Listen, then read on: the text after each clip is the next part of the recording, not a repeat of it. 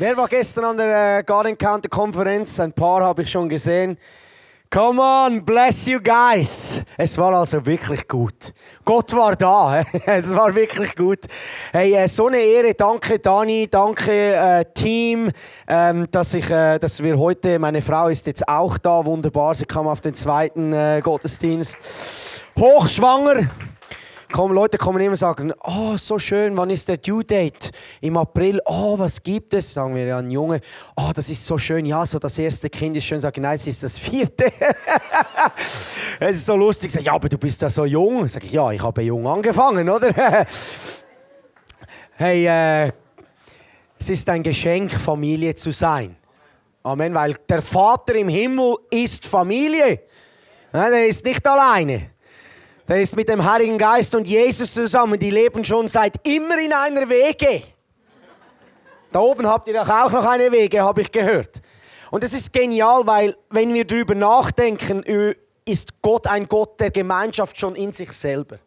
Und das ist das, was mich begeistert, weil Gott ist nicht so ein, es ist nicht so ein religiöses Konstrukt, sondern er ist ein Gott der Gemeinschaft. Und äh, es ist für mich eine Ehre, dass ich heute einfach äh, mein Herz teilen darf mit euch, euch zu ermutigen.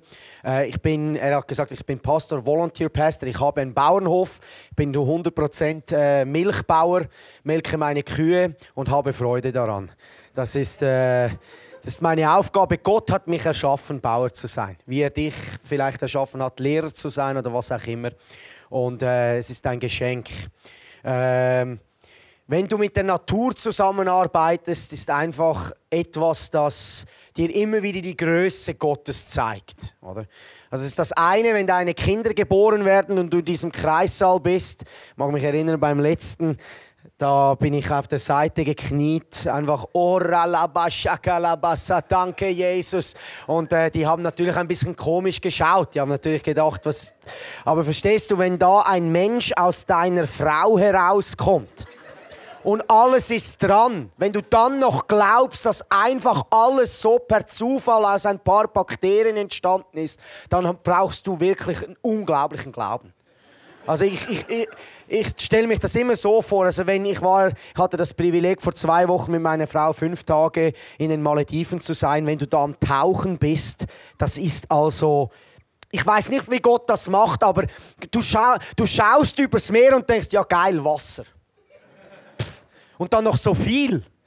Und nachher gehst du, nachher gehst du tauchen und dann siehst du eine neue Welt.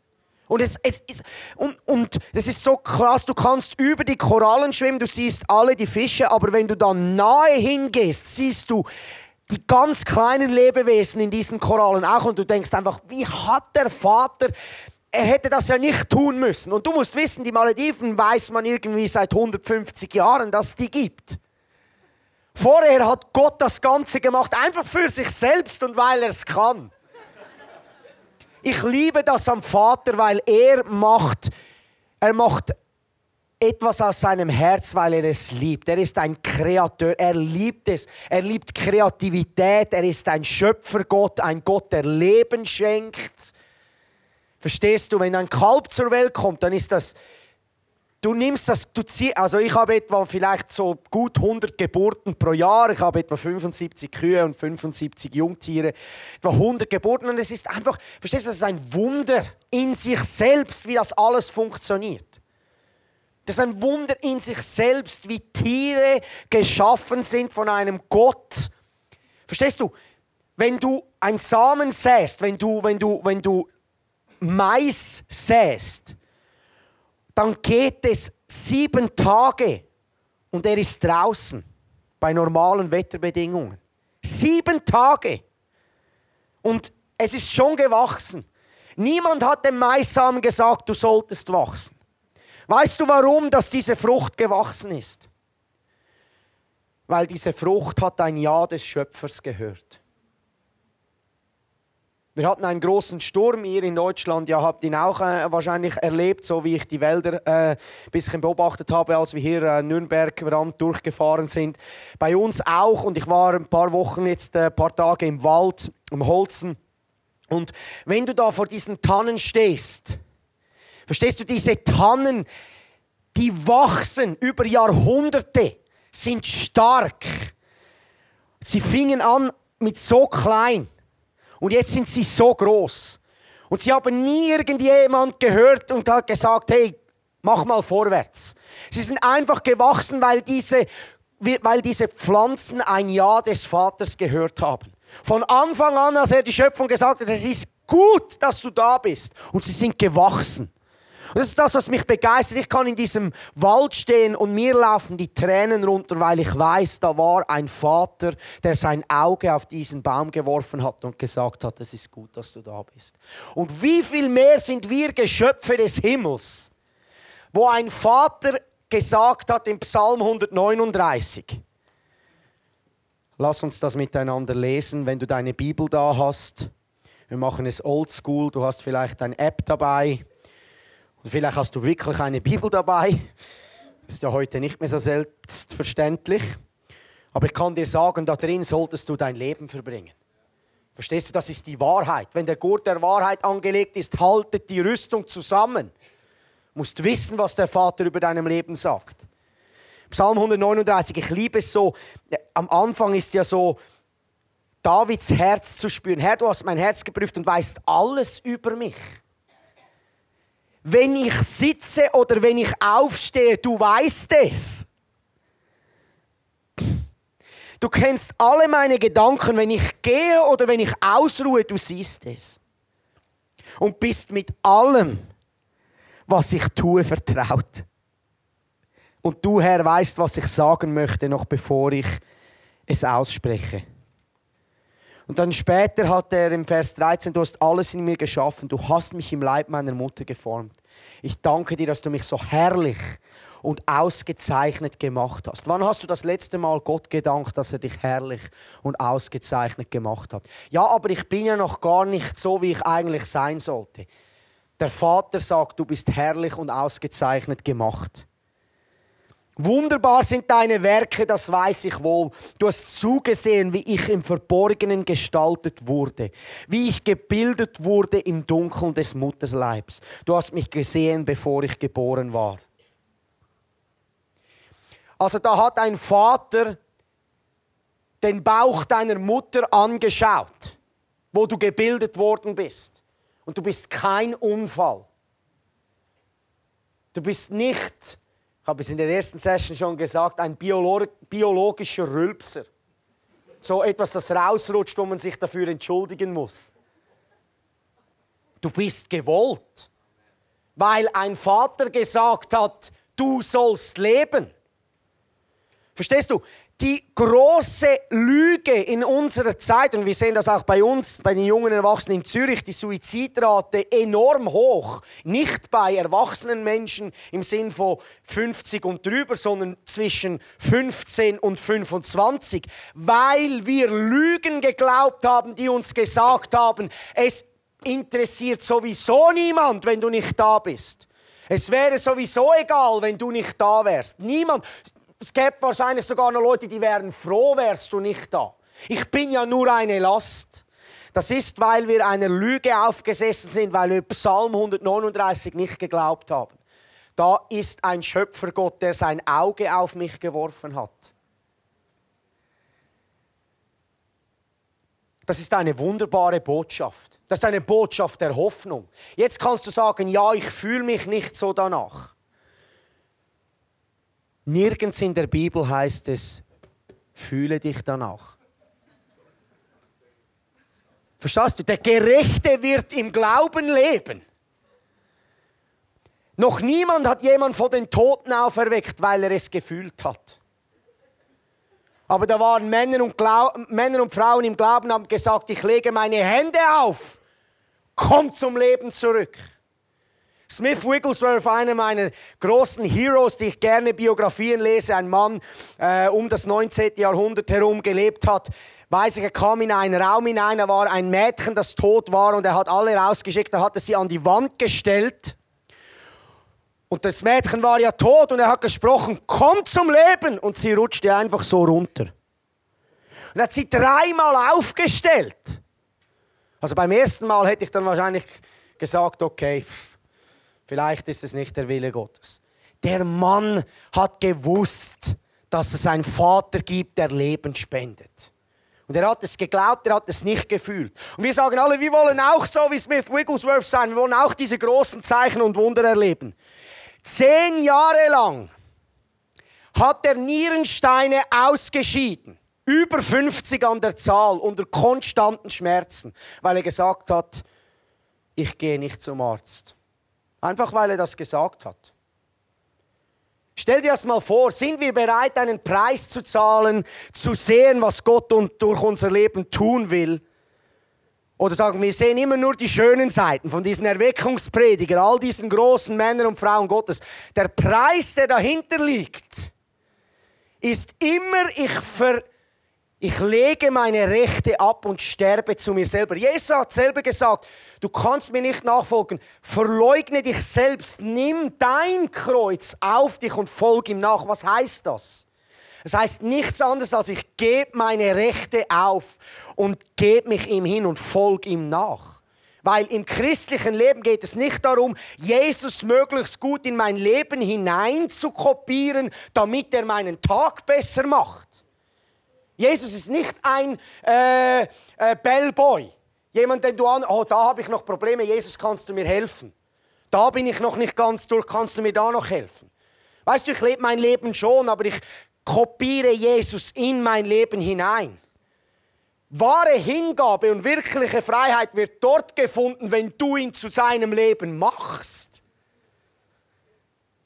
Also du legst deine Agenda nieder und sagst, nicht mehr ich lebe, sondern Christus in mir lebt. Wie Paulus es gesagt hat. Christ in mir, die Hoffnung der Herrlichkeit, die Hoffnung auf die Erlösung. Im, im 1. Korinther äh, Brief, Kapitel 1, steht etwas Wunderbares. Und zwar heißt es dort ganz am Ende, Vers 30, schreibt Paulus an die Gemeinde in Korinth, Gott allein hat es ermöglicht, dass ihr in Christus Jesus sein dürft. Den hat er zu unserer Weisheit gemacht. Durch ihn sind wir vor Gott gerecht gesprochen. Und unser Leben wird durch ihn geheiligt. Durch ihn sind wir erlöst. In der Schrift heißt es, wer stolz sein will, soll auf das stolz sein, was der Herr getan hat. Da geht es dann nicht mehr um möglichst gute Selbst. Huh, heute habe ich mich gut angestrengt. Sondern es beginnt bei zu erkennen, dass ich eine neue Schöpfung bin. Er hat etwas in mir gepflanzt, das ein gerechter Baum ist. Ich habe es im ersten Service schon gesagt, wir lesen es. Kolosser 1, 21. Es ist so wichtig zu verstehen. Wir haben, wir haben im ersten Service noch Epheser 1 gelesen. Dort ist es nicht anderes als, er sagt uns, dass er uns schon vor Erschaffung der Welt annehmen wollte als seine Kinder. Ja, aber Dominik, du kennst mein Leben nicht. Das interessiert mich gar nicht. Ja, aber Dominik, kannst du da zu dem Fenster rauswerfen? Sein Wort sagt, er hat uns angenommen vor der Erschaffung der Welt. Unsere Aufgabe ist es, ja zu sagen, was er gesagt hat, nicht ja, aber meine Meinung. Deine Meinung interessiert wirklich niemand. Meine Meinung auch nicht. Verstehst du, das ist das Problem, weil wir immer ja, aber Gott sagen. Ja, aber was sagt sein Wort? Sein Wort sagt ganz klar, er hat uns vor der Erschaffung der Welt zu seinen Kindern machen wollen und er hat dem Fall Freude daran. Es war für ihn nicht ein Müssen. Jesus weiß noch, bevor er an das Kreuz sagt er, ich sehe die Freude, die vor mir bereitet ist. Was war die Freude, die vor ihm bereitet wurde? Dass er geschlagen wurde und ans Kreuz ging? Nein, er, die Freude war, seine Kinder zu sehen, die er zurückerkauft, zurück in den Status vor dem Sündenfall im Garten Eden. Hey, Gemeinschaft mit Gott, nackt mit Jesus im Garten. Hey, unashamed, ohne Scham. Ich sehe das bei meinen Kindern, die laufen am liebsten nackt rum. Weil sie Scham nicht kennen. Das ist ihnen egal. Das ist eine Freiheit in ihrem Herzen, weil sie wissen, da ist ein Gott, der mich liebt. Nicht, was denkt noch der Nächste. Ermutige ich euch jetzt nackt in die Kirche zu kommen? Nein. Dani, okay, come on. Du kannst dann wieder aufräumen, wenn ich gegangen bin. Amen. Vers. Kolosser 1, Vers 20. Durch ihn hat er alles mit sich selbst versöhnt. Durch sein Blut am Kreuz schloss er Frieden mit allem, was im Himmel und auf der Erde ist. Nicht schloss er Frieden mit den Christen. Nicht schloss er Frieden mit denen, die gut umgekehrt sind. Nicht schloss Frieden mit denen, die alles auf der Reihe haben schloss Frieden mit allem, was im Himmel und auf der Erde ist.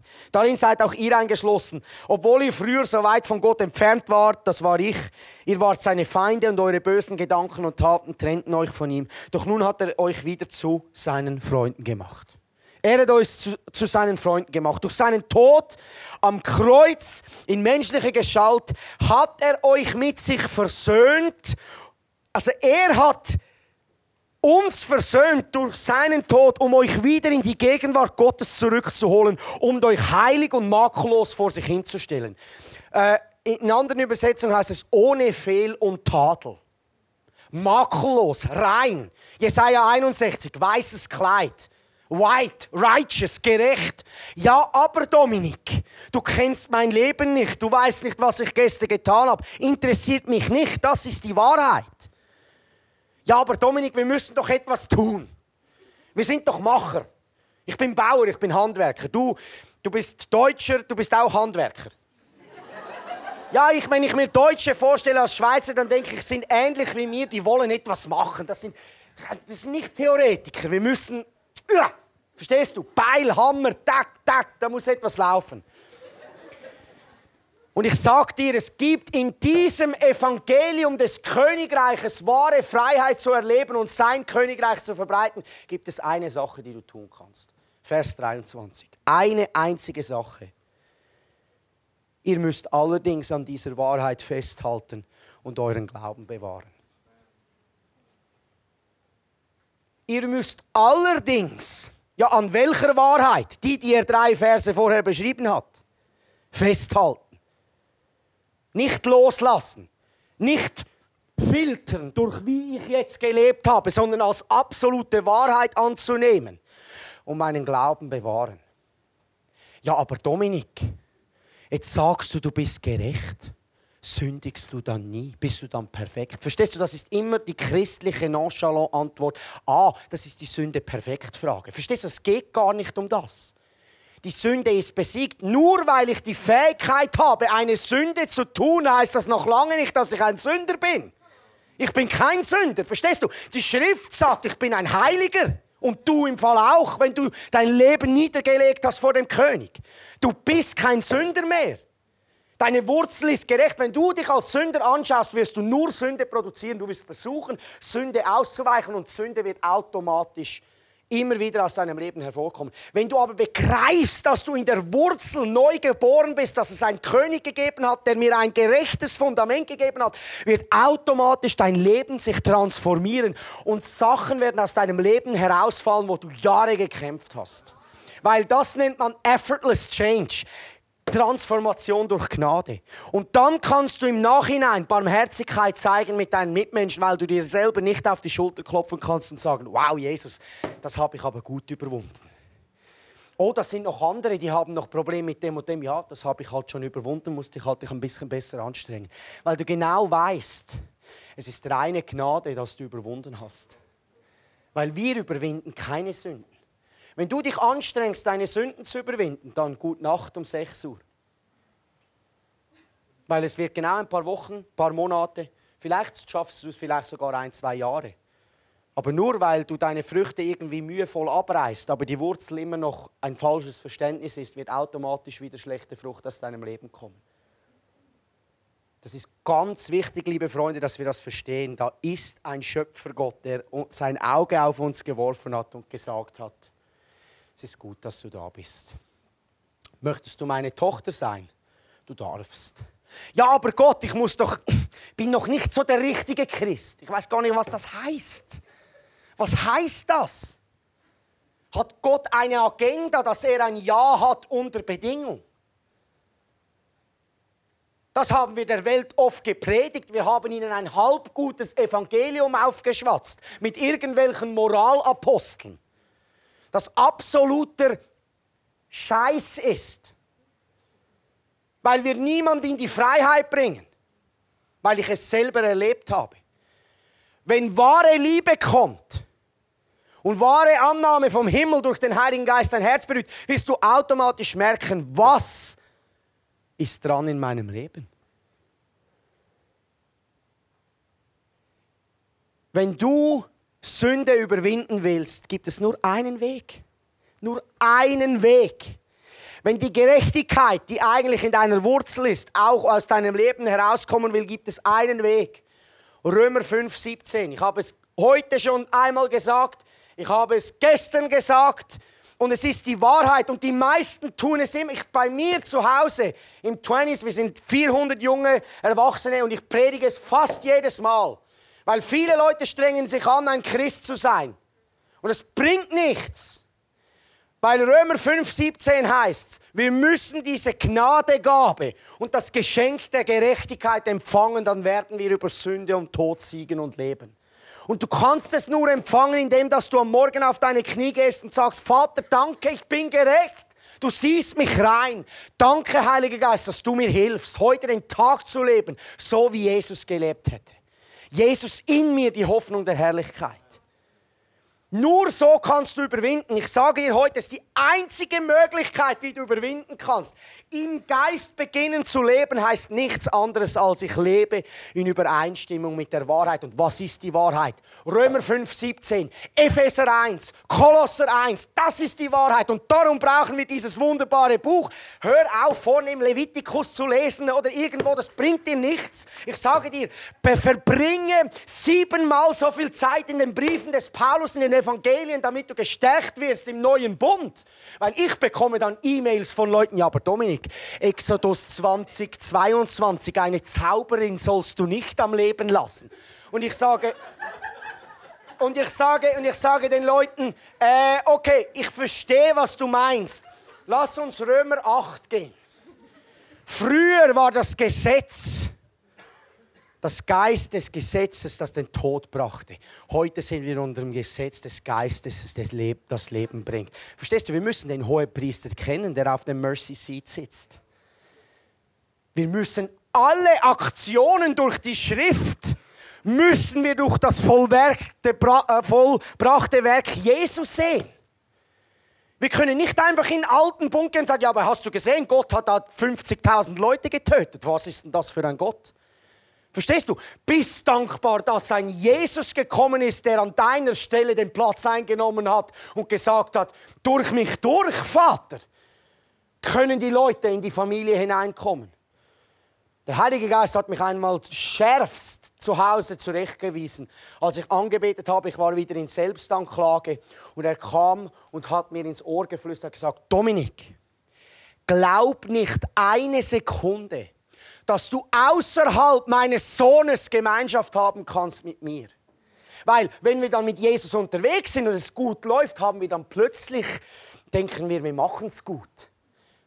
Vergiss ja nie, es gibt einen Weg und der ist sehr schmal. Darum, ich bin nicht ein Weitlinsen, ich habe nicht offene Augen für alles. Ich bin, wenn du mit mir sprechen würdest, ich bin sehr, sehr schmal. Es gibt ein dieser Durchgang ist so schmal. Ein kleiner, schmaler Weg. Und du kommst kaum durch. Aber wenn du dich durchzwängst durch, diese, durch dieses Tor von Jesus Christus, erwartet dich eine so weite Welt, die keine Unmöglichkeit kennt. Nur Hoffnung, Liebe, Glaube, Freiheit. Berufung, Freisetzung. Aber ich sage dir, es gibt nicht. Wenn, warum sagt er in Johannes 6, schau, dass dein Auge einen klaren Blick hat? Im Englischen ist es besser übersetzt, heißt es single-eyed. Da gibt es einen Blick, da gibt es nicht, ja, weißt du, mit Jesus, es gibt viele Möglichkeiten. Nein, das gibt es nicht. Es gibt einen Weg und das ist die Wahrheit. Und die Wahrheit ist Epheser 1, Kolosser 1, Römer 5, 1. Korinther 1, 2. Korinther 5, 21. Das ist Wahrheit. Füll dein Herz mit dieser Wahrheit. Aber Tom, ich kann meine Bibel nicht lesen. Es ist so langweilig. Ich gebe dir einen Tipp. lies nur ein, zwei Verse, wo du merkst, da ist Gegenwart drauf. Du liest vielleicht ein halbes Kapitel und du merkst, ein Satz spricht mich an. Irgendwie, ich habe das schon ein paar Mal gelesen, vielleicht noch nie, aber das spricht mich an. Und dann bitte bleib dort. Viele Leute kommen und sagen, Tom, du hast so viele Bibelstellen auswendig gelernt. Sag ich, ich habe keine Bibelstelle auswendig gelernt. Die Stellen, die du aus mir heraus hörst, sind Stellen, wo ich geblieben bin für mehrere Wochen. Wo ich gearbeitet habe und mir überlegt habe, was hat in 1. Korinther heißt der Paul, also Gott alleine hat es ermöglicht, dass wir in Christus Jesus sein dürfen. Ich sage dir, wenn du fünf Tage über eine Stelle, nur einen Satz nachdenkst, du wirst dein ganzes Leben nie vergessen. Und wenn das in deinem Herz Platz nimmt, hast du plötzlich für Fragen anderer Menschen Antworten, wo nicht dein Verstand ist, sondern das, was der Vater sagt. Also du liest deine Bibel nicht, um möglichst viel Wissen zu erlangen. Weisheit bläht auf. Wir denken dann, wir haben auf alles eine Antwort. Es ist interessant, wie die Schrift auf sehr viele Fragen unseres Lebens Antwort hat. Und beginn klein. Ich habe es gestern gesagt, mein Vers für dieses Jahr, die, die an der Konferenz waren, wissen es schon, ich sage es trotzdem nochmal. Hohelied 2,4. Du hast mich in dein Weinhaus geführt und dein Banner über mir ist Liebe. Verstehst du? Das ist mein Bräutigam. Das ist dieser Jesus, dem ich mein Leben gegeben habe, dem ich diene. Ich muss nicht mehr mehr wissen. Tom, lies doch mal noch ein paar Kapitel. Nein! Ich bleibe in Hohelied 2,4, weil sein Banner über mir Liebe ist. Und ich laufe nur mit diesem einen Vers in meinem Herzen rum. Und wenn Leute zu mir kommen, habe ich Antwort. Ich habe Antwort. Ich habe etwas zu geben. Und ich wünsche mir, dass du diesen Vers zu Hause in deinem Herzen annimmst und dann kommst du hier ins ICF Nürnberg und nicht der Pastor da vorne füttert dich, sondern du hast etwas zu geben. Du schaust, wo ist jemand, der Ermutigung braucht. Wir alle gehen durch Schwierigkeiten in unserem Leben. Geht nicht darum, dass der Pastor einfach unsere Schwierigkeiten und für jeden da ist. Wir sind eine Familie. Das ist nicht der Pastor hör und da, ihr sind einfach die Zuschauer. Oh, meine Freundin, wie geht's dir? Ja, ich bin da und da, Schwierigkeiten in Prüfung. Lass uns beten. Wir segnen dich. Der, den Seinen gibt's der Herr im Schlaf. Bam. Verstehst du? Jeder hat etwas zu geben. An dem Tisch des Vaters hat jeder etwas zu geben. Nicht nur die, die Musik machen, nicht nur die, die involviert sind. Ein Leib, eine Familie. Wir müssen dieses Denken ablegen, von ich komme am Sonntag und konsumiere etwas. Ich verstehe das schon gar nicht, wenn Leute kommen, ja, mir hat es am Sonntag nicht so gefallen, es war nicht so, ja, die, die Songs war, haben mir nicht so ganz gepasst und ja, die Message, ja, ein, zwei Sachen habe ich mir rausgenommen können. Verstehst du? Du wirst nie wachsen im Geist. Du wirst nie Freiheit bringen in dein Umfeld. Du wirst nie Heilung bringen durch dein Leben, durch den Heiligen Geist, der in dir lebt. Weil das alles fängt zu Hause an, in deinem Schlafzimmer, wenn niemand schaut. Verstehst du, das ist dann nicht spektakulär, weil es ist so krass, Gemeinschaft mit Gott zu leben, dass wenn du zu Hause dein Schlafzimmer zumachst, entweder du brauchst unglaublich schnell Hilfe und Medikament, weil dort drin ja niemand ist, oder Gott ist dort. Zwei Möglichkeiten. Entweder du bist völlig durch. Was machst du da alleine in deinem Zimmer und an einen irgendwelchen, du, du sprichst an die Wand. Oder der Vater ist dort. Er hat those who seek me in secret, I will reward in the open. Und was heißt das? Die, die mich suchen im Verborgenen, denen werde ich mir offenbaren und Leute werden es merken aus deinem Leben heraus. Ich habe es im ersten Service gesagt, lass uns das Evangelium predigen, wenn nötig mit Worten. Weil predigen kann jeder, leben ist ganz etwas anderes. Ich liebe es, Leute bei mir auf dem Hof einzuladen, weil sie denken immer, oh Tom, jetzt musst du dich so anstrengen, jetzt bin ich da eine Woche bei dir, jetzt musst du da eine Maske tragen. Und sagt, wenn ich eine Maske tragen müsste, hätte ich dich gar nicht eingeladen. Weil ich bin real. Ich bin so, wie ich bin. Mit all dem, was stimmt, mit all dem, wo Gott mich noch weiterführen will. Wenn ich einen Streit habe mit meiner Frau und es, und es vielleicht ein bisschen äh, lauter wird und sie sagen, äh, muss ich die Küche verlassen? Nein, nein, bleib nur da, wir diskutieren das aus und einen Tag später kommen sie mit Tränen in den Augen und merken, hey, ich merke, ihr seid real. Das ist euer Leben. Ihr liebt Jesus. Und ihr habt Diskussionen und ihr habt Sachen, die ihr überwinden sollt. Aber der eine ist im Mittelpunkt. Wir haben unser Leben abgegeben, sind gestorben zu uns selbst und haben gesagt, Christus in uns, Hoffnung der Herrlichkeit. Weil das ist, die Menschen brauchen Jesus in uns, die brauchen nicht dich. Er hat uns in sein Weinhaus geführt und sein Banner über mir ist Liebe was der Feind, die Dämonen in der geistlichen Welt versuchen, ist, dich von dieser Gemeinschaft fernzuhalten. Weil der Kampf ist hier drin. Sie werden dir immer sagen, du bist zu wenig gut, um Gemeinschaft zu haben. Sie werden immer probieren abzulenken. Sie werden immer versuchen, Anklage, Scham und Verurteilung in dein Leben zu bringen. Immer. Und darum ist es wichtig, dass wir wissen, dass das nur Werkzeuge des Teufels sind und nie des Vaters. Der Vater arbeitet nicht mit Ablehnung. Der Vater tut dir auch nicht den Gefallen von Liebesentzug. Wir hätten es ja noch gerne, wenn wir dann einen Scheiß angestellt haben, hätten wir ja gerne, wenn der Vater uns noch ein bisschen Liebesentzug gibt, weil wir das ja gelernt haben in unseren Kreisen, in unserer Kultur, die wir leben. Der Vater tut dir den Gefallen nicht. Das sage ich dir heute. Wenn du glaubst, der Vater wendet sich von dir ab und macht ein bisschen Liebesentzug mit dir, dann bist du völlig auf dem Holzweg. Dieser Vater kann nicht anders als sein Angesicht auf dich werfen. Und wenn du plötzlich merkst, dass in deiner, in deiner Scheiße, die du steckst, ein Vater ist, der dich sieht und Ja sagt, wird es dich befähigen, die Sachen umzukrempeln und sagen, ich schlage ein, Fertig. Bei mir war ein Punkt in meinem Leben mit 19, habe ich gesagt, wenn ich so weiterleben muss.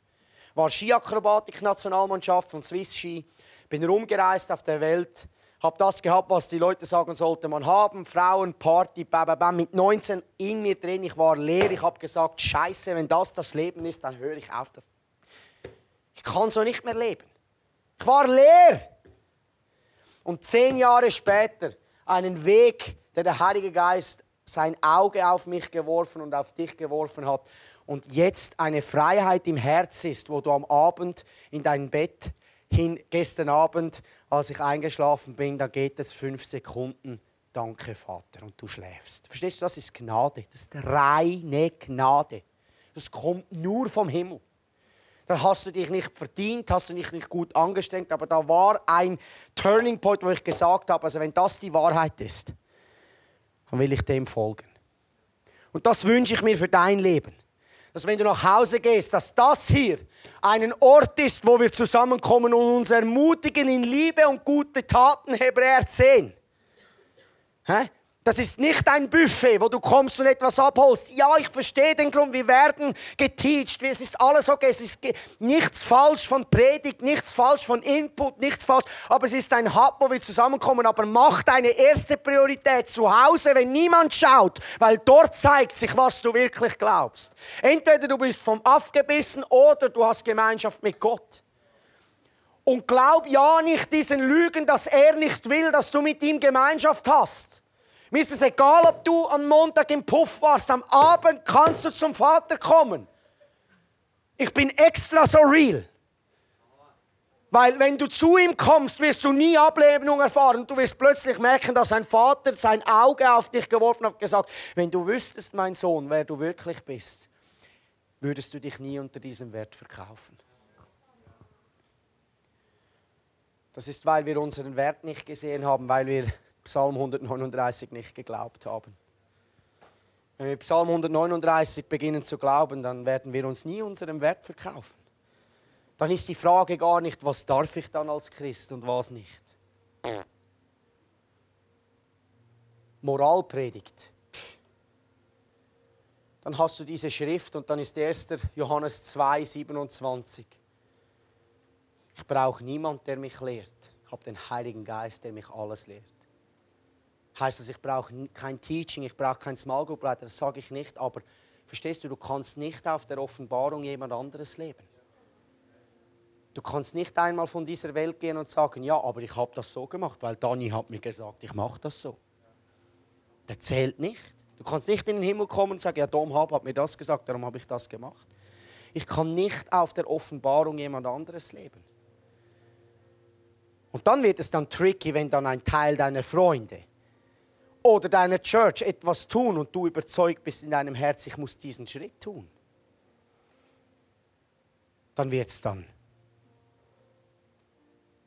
Bleib deinem Herz treu, was der Herr dir zeigt. Und hab keine Angst von falschen Abzweigen. Wenn du mal eine falsche Abzweigung nimmst, der Vater ist da, er wird dich wieder reinführen. Keine Angst.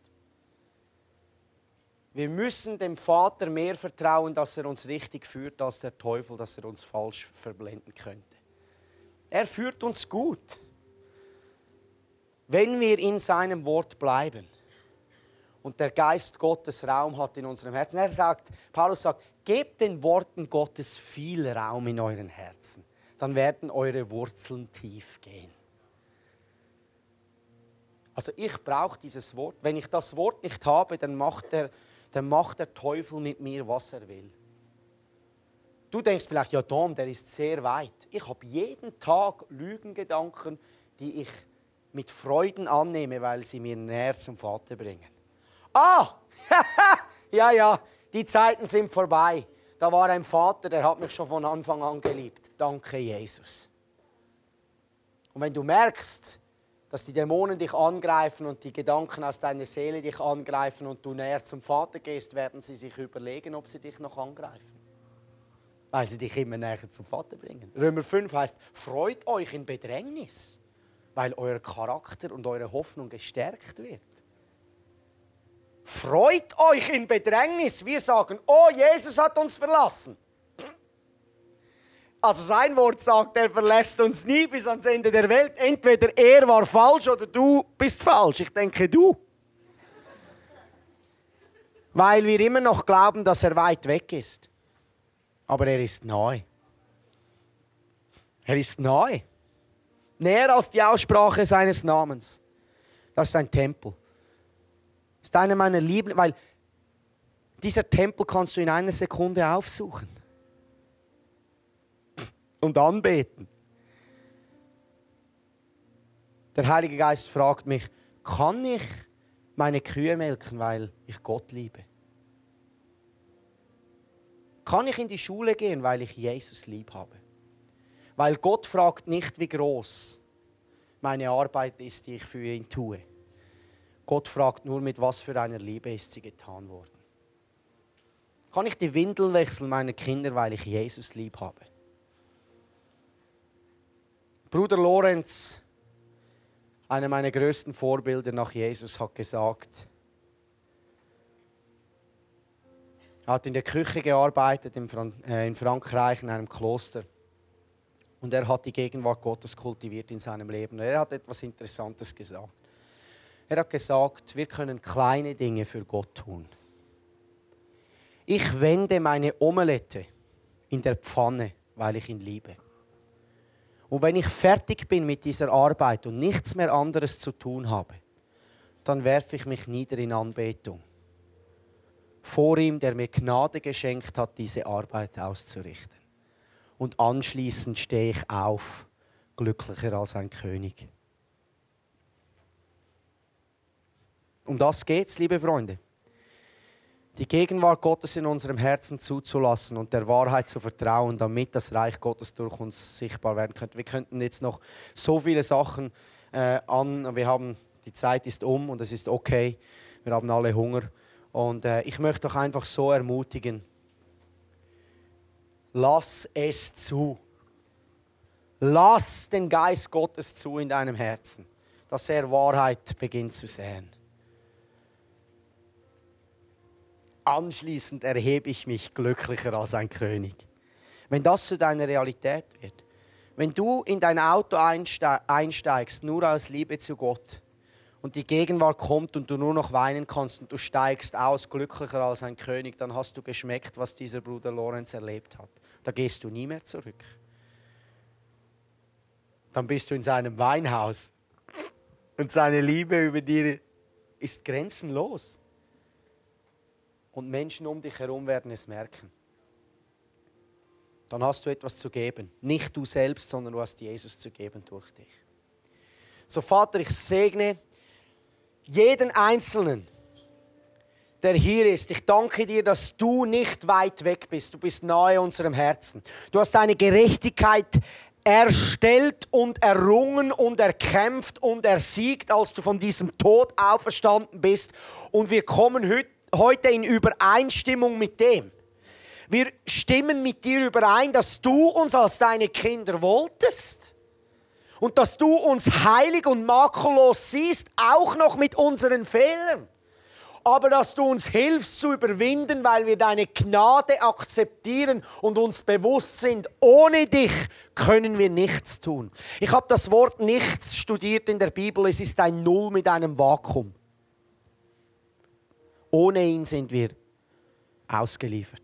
Mit ihm haben wir jede Möglichkeit zum Erfolg, jede Möglichkeit zu überwinden jede Möglichkeit, Hoffnung in unserem Leben zuzulassen und diese Hoffnung zu verteilen. Danke, Vater, dass du das tust. Lass uns jetzt in eine Zeit der Anbetung nochmals gehen. Mutig komme ich vor den Thron. Hebräer 4,16 heißt: Hey, komm mutig vor den Thron, wo wir Barmherzigkeit empfangen in Zeiten, die wir sie brauchen. Nicht komm beschämt, Komm niedergeschlagen. Komm verurteilt. Komm mutig zum Vater und sieh, was er sagt. Weil seine Aussagen sind definitiv anders als die Gedanken deiner Seele. Seine Gedanken sind nur gut. Zahlreicher als der Sand am Meer, wenn du Psalm 139 weiterliest. So, ich segne euch. Ich segne euch mit einer Freude an dem Wort Gottes. Ich segne euch mit einem Hunger, diese Schätze zu suchen im Acker des Reiches Gottes und die Wahrheiten anzunehmen und zu wachsen. Und du wirst sehen, Gott wird dir immer mehr in einen Rucksack hineinlegen und du wirst Menschen treffen, wo du genau diesen Schatz herausnehmen kannst und Durchbruch bringen kannst in die verschiedenen Leben hinein. Weil ich sage dir eins, deine Freunde werden die Bibel nie lesen. Sie lesen nur dein Leben. Danke, Jesus. Das setzt sich frei. Lass uns in die Anbetung gehen. Wenn du hier bist und irgendwelche Schmerzen hast, Krankheit hast, vielleicht auch nicht schlafen kannst, mit depressiven Gedanken zu kämpfen hast, bitte komm anschließend, wenn wir da am Worshipen sind, wir sind hier auf der Seite, wollen gern für dich beten. Wir können noch in das Ganze, was Gott getan hat am Kreuz hineingehen, für was er wirklich noch bezahlt hat. Komm einfach vorbei. Geh nicht nach Hause, bevor du noch Gebet empfangen hast. Gebet ist kraftvoll. Das Gebet der Gerechten vermag viel. Danke, Jesus. Amen.